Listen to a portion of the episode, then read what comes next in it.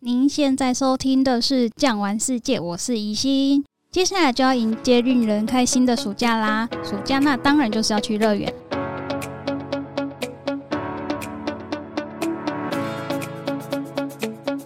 说到乐园，日本最代表性的乐园就是东京迪士尼乐园以及大阪的环球影城。欢迎我们今天的来宾吴良生吴大哥。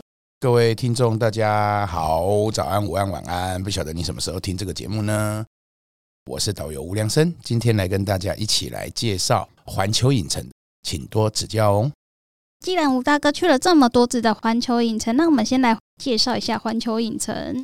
好，今天呢，先跟大家简单介绍一下环球影城的一些基本的常识。那环球影城呢，在日本呢有呃简称。一般叫做 USJ，就是 Universal Studio Japan，它是由美国的一个大片商叫做环球影业，当时呢在日本就是来做了这一个游乐园区。那它这一个乐园呢，跟迪士尼乐园不太一样的是，迪士尼乐园它今年是做四十周年，它是以迪士尼所拥有的卡通人物作为主要发想的一些设计，但是环球影城呢，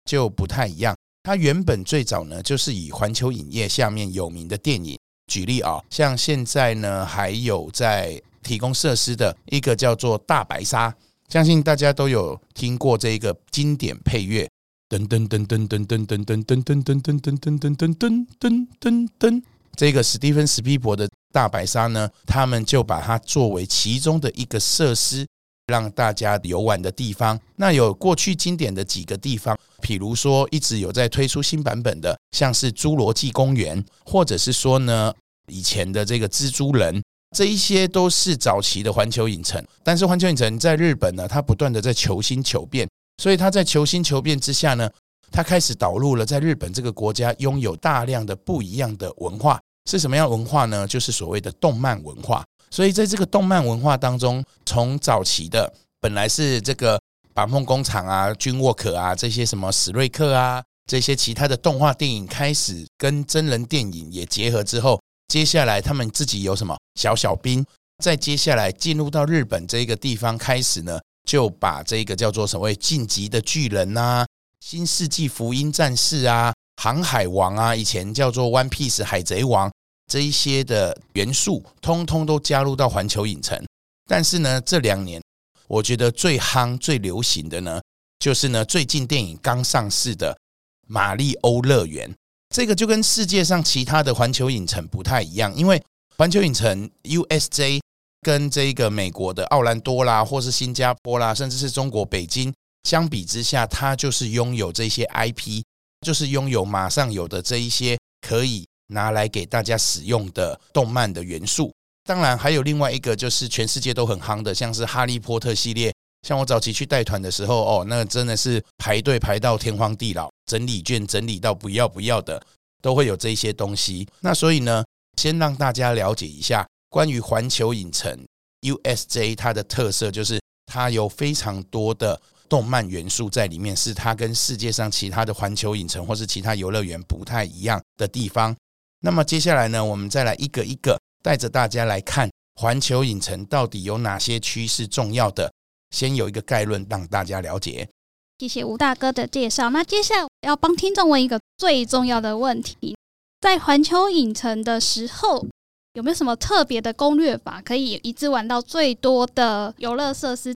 环球影城来讲，它跟其他的游乐园有一个蛮大的差别，就是呢，它是摆明了我就是商业设施。所以呢，你付钱就可以买到服务，什么意思呢？它有所谓的快速通关的服务。那快速通关呢，一般有比较高阶版的叫快速通关七，那比较基本版的叫快速通关四。因为我带环球影城其实蛮多年的哦，从当时最夯的哈利波特系列，那当时他就把哈利波特一定要绑进来。那现在最夯的已经不是哈利波特了，而是什么？是马里欧系列。所以呢，他就一定会把马里欧绑进来。那所以第一个。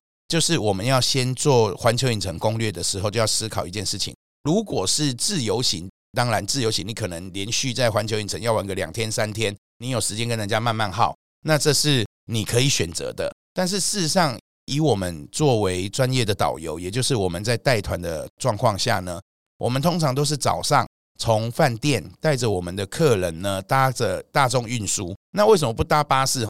其实这是一个非常悲催的事情，就是你就算搭了巴士，也不会比较快到游乐园哦。你就是坐大众运输，还是一个比较简单有力的方法。那到了游乐园之后呢，就要去思考我花多少时间来攻略，因为有些人很不能玩游乐园，他不能排队，给他排个一个小时，他就有一种快要翁心的感觉。那有的人呢，觉得出来啊，我就是跟家人在一起，然后看到人很多，我才会开心，才会兴奋。所以呢，这一个又要分成几个项目哈，我们从几个角度来思考。第一个，我是在 high season，就是我是在旺季的时候来参加这一个旅游吗？比如说暑假的时候，Oh my God，就是大家不管是日本的、台湾的哦，其他国家的，大家通通都会来游乐园。那么一个礼拜七天里面，又有分成放假的礼拜五、礼拜六、礼拜天。或者是说平日，或者是遇到超级大连假，这一些叫做背景因素。所以呢，我们要先判读的，就是说今天人会不会爆炸多？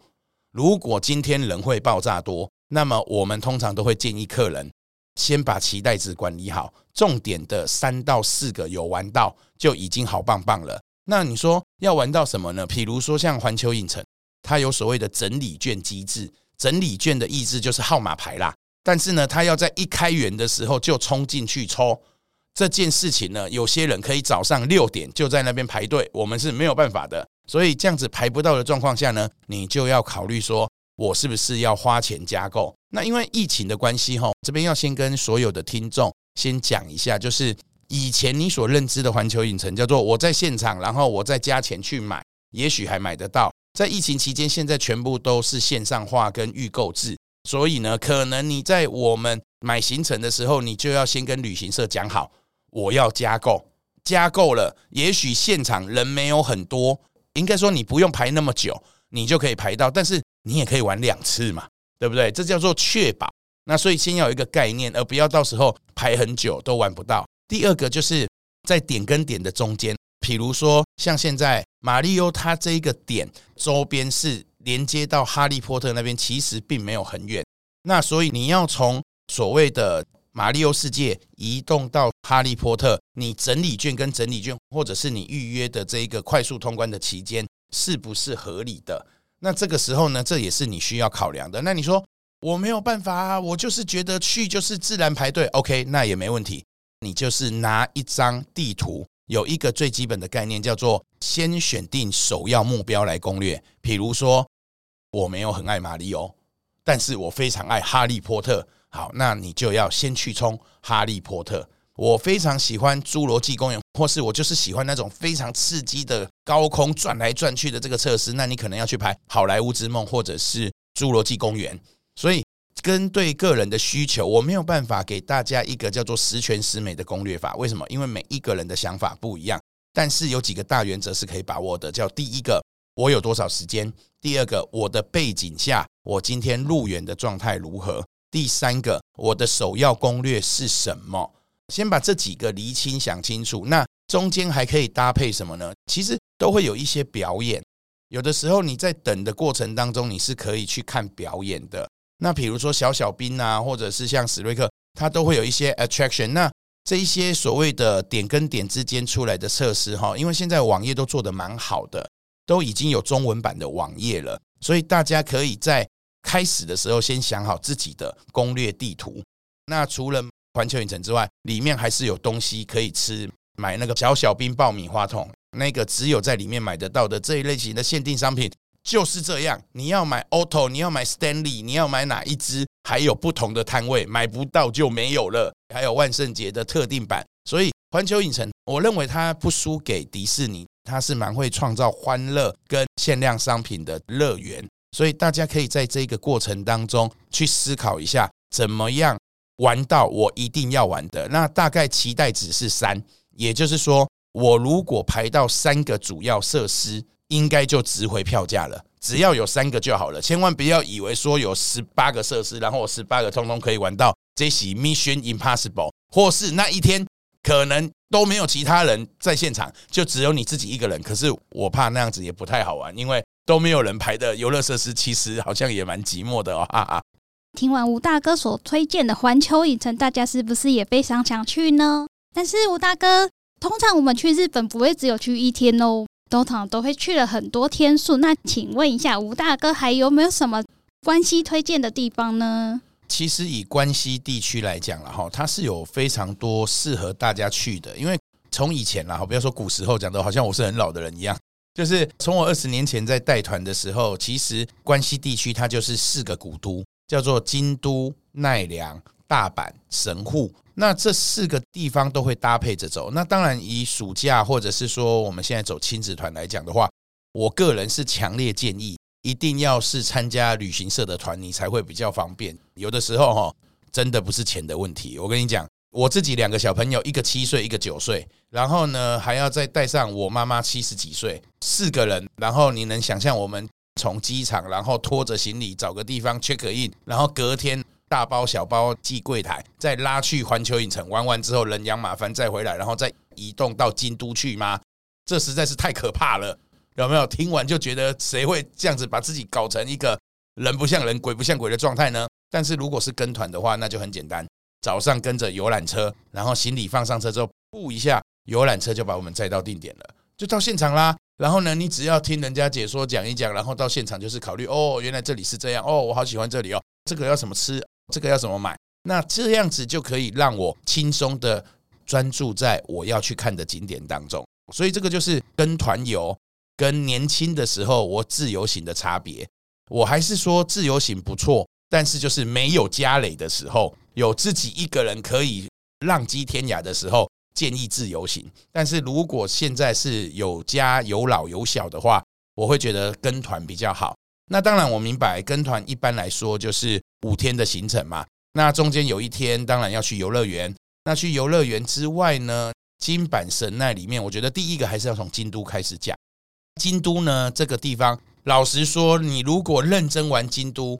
玩上个一个礼拜、两个礼拜，可能都有很多地方都还没去过，因为它的文化底蕴太强了。但是从我二十年前开始在带团，一直到现在，京都这么历久不衰哈。先讲几个经典款的，如果你还没有去过的必去之处，一京都右边的叫做清水寺，清水寺呢里面有这一个叫做三个愿望可以实现一个的瀑布。那到底故事是什么呢？就等大家来去的时候呢，听你们的导游跟你说。里面拜着观音，那重点是清水寺那边呢，整个长长的斜坡，不管是抹茶，不管是和服体验，你会看到很多人穿着和服，因为来到京都就是来到日本最早最早的帝王所在之处，所以最有文化底蕴的地方，很多人就会试着做一次和服体验。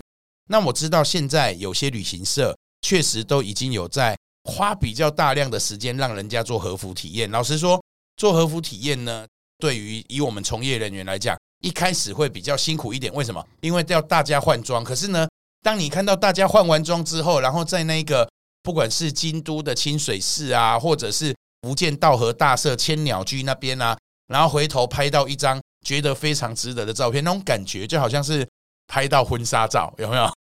就是会有那种觉得值得的状态哈。所以说，现在有一些旅行社确实有在做一些比较精致的整体的配套。那所以说呢，像是哦，我刚刚讲到福建道和大社，就是呢，在《艺伎回忆录》啦，或者是说在日本很早期就有把它当做是宣传的照片，因为它那边有一个又一个的鸟居。那什么是鸟居呢？就是一个朱红色的木造建筑物，它代表神明出入的一个门口。那为什么会有一千个呢？这又是背后有另外一个故事。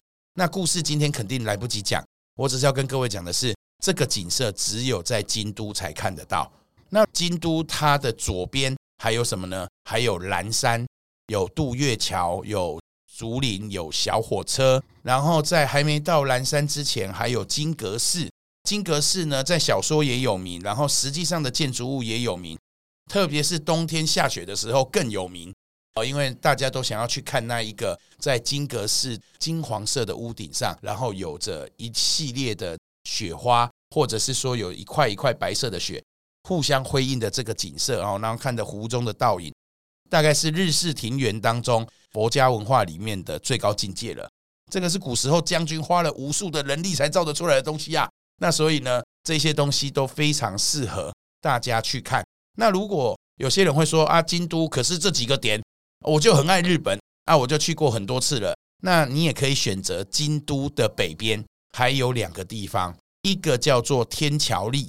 天桥立呢，它是一个叫做日本山景。你看哦，日本有三个一定要去看的风景，一个在东北叫松岛，一个在广岛那边叫做宫岛，然后在正中间京都，大家去玩环球影城又可以顺便去的，就剩下这一个天桥立了。那这个天桥立呢，老实说，坐车要比一般的京都市区还要再多拉一个多小时，但是只要是跟游览车去，我觉得还好。而且去到那边哈，你会看到一个哇天然的奇景，所以古时候的日本人是一定这三个都要去看过的，叫做不枉此生。那如果去天桥立的话呢，往回走还有一个地方叫做美山，美山它是一个像合掌村一样的地方。那因为有些人去看合掌村都要往名古屋，然后呢一路开开开开到很山里面才能看到合掌村。事实上，这样类似的天然的素材。这一种草来盖成的屋顶呢，其实在美山地区也是看得到。也就是说，我们现在在玩，如果你是还没有去过整个关西地区的话，但是我前面讲的这个经典款清水寺、金阁寺、岚山、福建道和大社这几个，可能就很丰富了。京都就可以玩一天到两天，那看旅行社是怎么安排跟配套。那如果你是已经老玩家了，你已经京都去过好几次了，你想要去一下不一样的话，我知道确实现在也有一些旅行社在安排，就是往天桥立、美山这个地方，让你发现更深度的美，这一类型都是有的。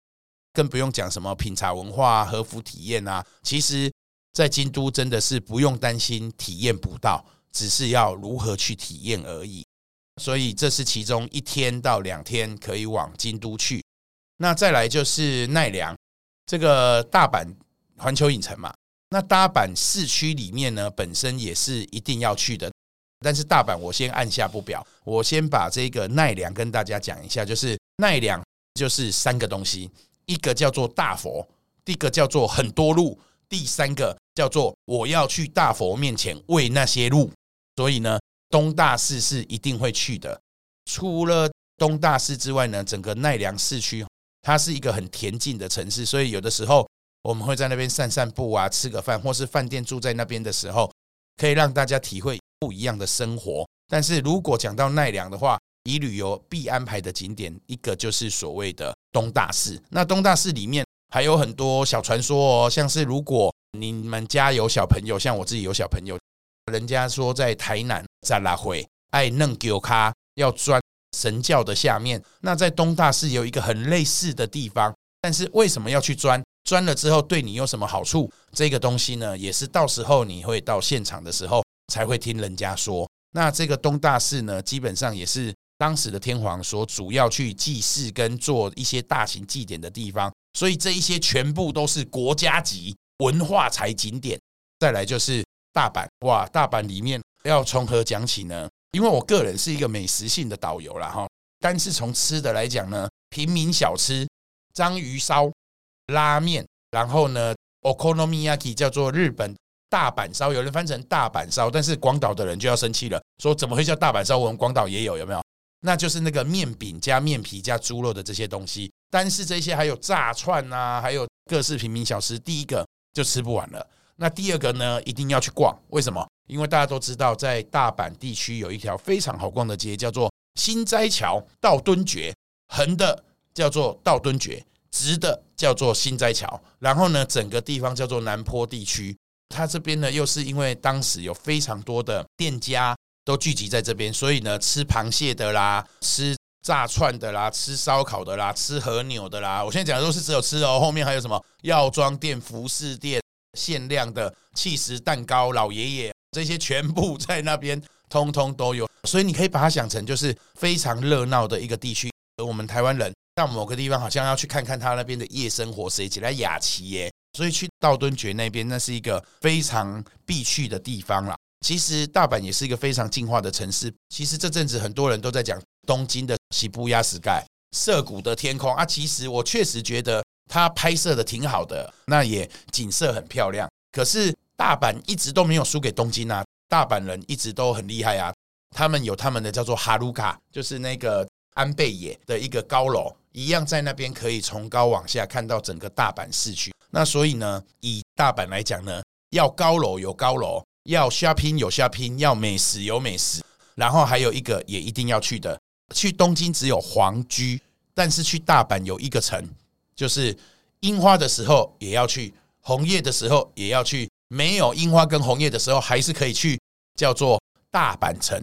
如果有听过大阪这个地区的历史的话，它跟一个战国时期的统一天下的武将叫做丰臣秀吉是脱不了关系的。日本历史上大概在还没明治维新之前，最重要的一个时期，大概就是这一段了，非常曲折离奇动人的一个故事。那更重要的是，有些旅行社不只是只有去看大阪城，他还会安排就在那边搭船。因为大阪是一个水都，他们的城市里面，像我刚刚讲的心斋桥是一座桥嘛，道顿堀有人念成道顿窟啊，这个字呢，Holy 啊是什么意思？就是运河，就是水路，但是是人挖出来的水路的意思。所以大家可以想象一下，大阪其实就是被河流、运河不断的交错的地方，所以它有一个其他地方没有的，叫做水上巴士。如果你去东京，是有机会体验这个，但是它只有从江户川一路到台场这一段。你要到，比如说我要从新宿一路坐到浅草，这是不可能坐水上巴士的，因为根本没有水啊。但是在大阪是可以的，在大阪我从大阪城一路往下坐，坐到另外一个地方，靠近梅田这个地方，然后再来下船。我是两个都会区，你就把它想象成我在台北从信义区还可以坐着船到台北火车站。这件事情竟然是办得到的，为什么？因为大阪就是有一个非常多水路的城市，所以像是水上巴士，其实我觉得大家也都是可以去体验一下哦。神户的话呢，最后就是要看安排了。那有的时候行程可能太丰富，它不一定有去神户。但是如果有去神户的话呢，它那边不管是有马温泉、六甲山牧场，或者是所谓的摩赛克广场，啊，当然到了神户，大家还是免不了一定要去吃神户最有名的动物嘛。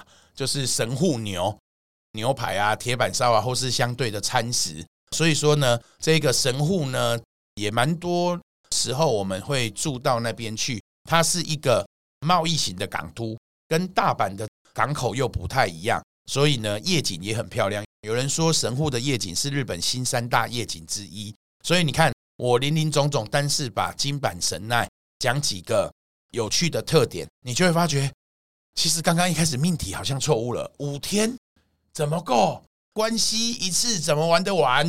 对不对？所以这个东西就是希望大家可以多理解一下，一定要像我刚刚在讲环球影城的概念，挑重要的去，挑你这一次的主要行程，你所为何来？旅行社一定会有安排各式各样，因为其实旅行社的工作人员都很辛苦啊，他已经在这么多的选择当中，要帮大家配套出一个。不落俗套，然后又玩得很开心，还要价格合理。其实这件事情真还不是人干的，有没有哈？那所以说呢，只要可以的话，像是有一些最近比较做精致旅游的，大家可以花时间看一下，了解一下每一家旅行社在背后的用心，大概是这样。谢谢吴大哥精彩的介绍，那是不是也请吴大哥讲评一下巨匠旅游的行程呢？这怎么好意思呢？不过我确实啦，可以跟大家讲，就是说，当然我在业界服务很久，以下所言呢是以专业领队的立场，不然我合作过这么多家，对其他同业不能太拍谢。但是我必须要这样说，其实一个旅游的概念就是有所谓的经典款，就好像我今天去买 LV，我去买 LV 的时候，我第一个 LV 我一定买那种大家都看得懂的这个花纹。可是当我越来越懂旅游的时候，我就会买一些。低调奢华的，或是符合我人设的，以巨匠的行程来讲呢，我觉得这个搭配的蛮好的。如果是亲子旅游，其实亲子旅游最重要的概念，我觉得这个行程在设计上，第一个叫做舒适舒服，该有的一定都要简单易懂。你看哦，像小朋友可以做章鱼烧，有没有做到章鱼烧？有嘛？自己 DIY，那他就知道什么叫做章鱼烧，甚至回到家里面自己再买个小机器来做，这个就叫做体验。因为其实，在旅游当中，不只是只有看，还要亲自动手下去做，感受到。然后，另外还有什么和服体验？因为我要亲自穿着这个和服，我才能走在这条街上，感觉是不一样的。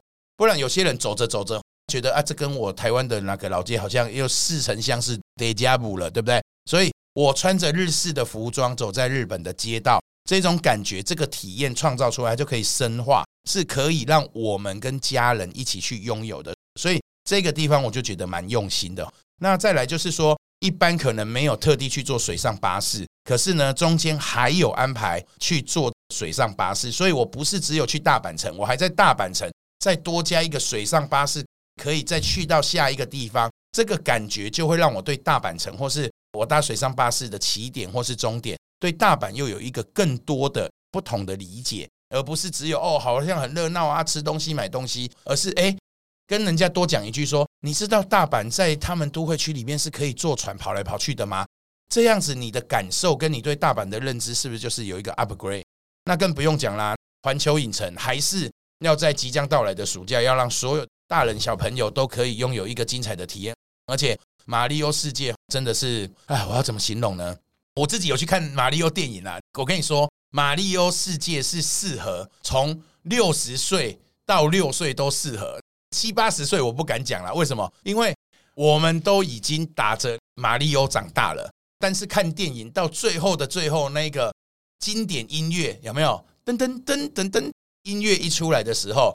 你去到马里奥世界，看到它具象化的出现在你面前的时候，那个叫做情怀啊！我的童年在我的面前栩栩如生啊！那小朋友他可能不懂，但是至少他跟你同一刻，你们跟我们大家都是那个小孩子，在马里奥的世界里面一起遨游，这个感觉是其他地方可能很难去实现的。那所以说呢，环球影城肯定也是要趁这个马里奥热潮，大家一起去感受一下。然后那个飞机也很重要，有的飞机就是跟赶路一样，很早就去，去了之后根本也没精神了，有没有？然后呢，这个时间的安排，有的时候我们就是不要贪心，不要想说我一定要毕其功于一，反正现在天空都开放了，疫情也结束了，我们就是该去的时候好好的玩一下。再接下来呢，还有其他精致的设计，所以单是以入门款的这一档，就是差不多早上。舒舒服服的搭飞机到那边，然后下午开始一路玩玩玩，到最后一天回到家的时候，不会到半夜一点钟，隔天要上班赶得要死。这样的设计，我觉得就非常适合家庭客或是不喜欢那么赶的人，更不用讲说中间每一个看起来好像别家都有，但是又多花了一点巧思，有这一个深入体验的地方。所以呢，我会说一到十分，我给。巨匠旅游这个关西行程呢，给他九点五颗星。谢谢吴大哥的九点五颗星。大家听完了之后，是不是也好想出发？喜欢今天的内容，记得订阅、分享给您的亲朋好友。感谢收听，我们下集见，拜拜。拜拜。本节目由巨匠旅游制作播出。